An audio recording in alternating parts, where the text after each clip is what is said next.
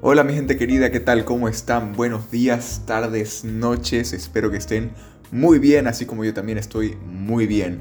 Sean bienvenidos una vez más aquí a Positivo Más Infinito, un espacio creado para que nos podamos desconectar un ratito del ajetreo del día a día y podamos reflexionar sobre varios aspectos de nuestra vida, siempre con un enfoque realista y positivo que nos ayude a mejorar nuestra calidad de vida y nuestra inteligencia emocional.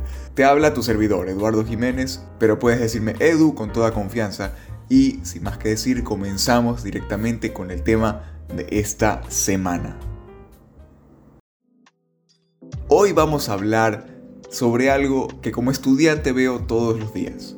Y esto es la vergüenza o el miedo a no saber, o mejor dicho, a admitir que no sabemos. Me refiero a cuando en una ocasión determinada sabes que no sabes algo, pero por alguna razón te cuesta reconocerlo.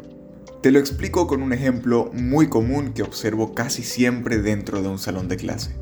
El profesor te hace una pregunta concreta o te pregunta sobre el porqué de algo relacionado al tema de la clase y tú sabes que no sabes la respuesta. Y en vez de decirle al profesor que no sabes, miras al techo, dices, mmm, chasqueas los dedos y ya luego sueltas una respuesta que no sabes si está bien y haces lo mismo luego de que expusiste sobre algún tema y el profesor te haya preguntado justamente algo que no sabes sobre tu mismo tema de exposición. Y lamentablemente esto no se queda en el salón de clases, sino que pasa también a nuestras relaciones, a nuestras conversaciones con los demás. Se vuelve un hábito, una costumbre. Y sabiendo esto, la pregunta que surge es, ¿por qué?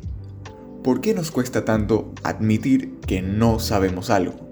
La primera razón es la presión social. El maldito que dirán. Si eres oyente frecuente de este podcast, sabes que aquí mandamos a la mierda al que dirán. En este caso nos referimos al miedo de que las personas a tu alrededor digan, uy, no sabe, uy, qué lento, uy, qué tonto que es. La segunda posible razón es que no quieres decepcionar a quien te escucha.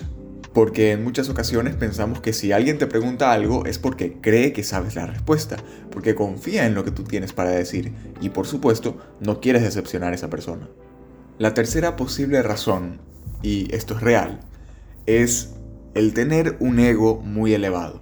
Y creo que a todos nos ha pasado alguna vez, que no nos queremos bajar de la nube, que decimos, no, yo sí sé, aunque no sabemos. Y decimos, no, no, yo sí sé, créeme que sí sé. Y hablamos y hablamos y nos rehusamos a admitir que no sabemos. Permíteme decirte que mientras más tiempo tú te quedes pensando en una respuesta que realmente no sabes si es correcta, aumentarás las probabilidades de que alguien piense que no sabes, o que según tú mismo eres lento o tonto o lo que sea. Y lo mismo pasa en una conversación. Cuando hablas de un tema del cual realmente no sabes mucho y luego te preguntan algo y terminas dándole muchas vueltas al tema sin realmente responder la pregunta, ahí la gente solita se da cuenta de que no sabes. Ya vimos tres posibles razones y por supuesto pueden haber muchísimas más dependiendo de cada persona. Sin embargo yo quiero ir más a fondo. Quiero saber por qué se dan estas razones.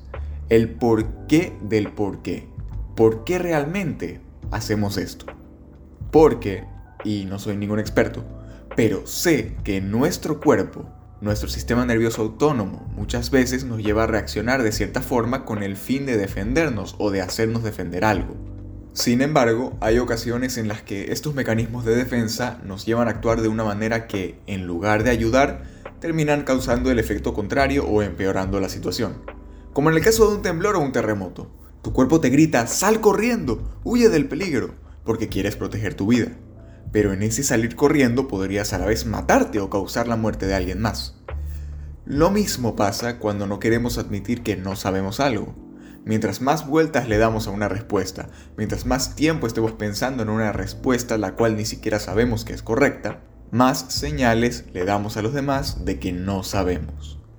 Y entonces, Edu, ¿cómo hacemos? ¿Cómo le hago para cambiar esta costumbre? ¿Cómo le hago para dejar de hacer esto? La respuesta en sí misma es bastante sencilla. Empieza a decir que no sabes cuando no sepas algo.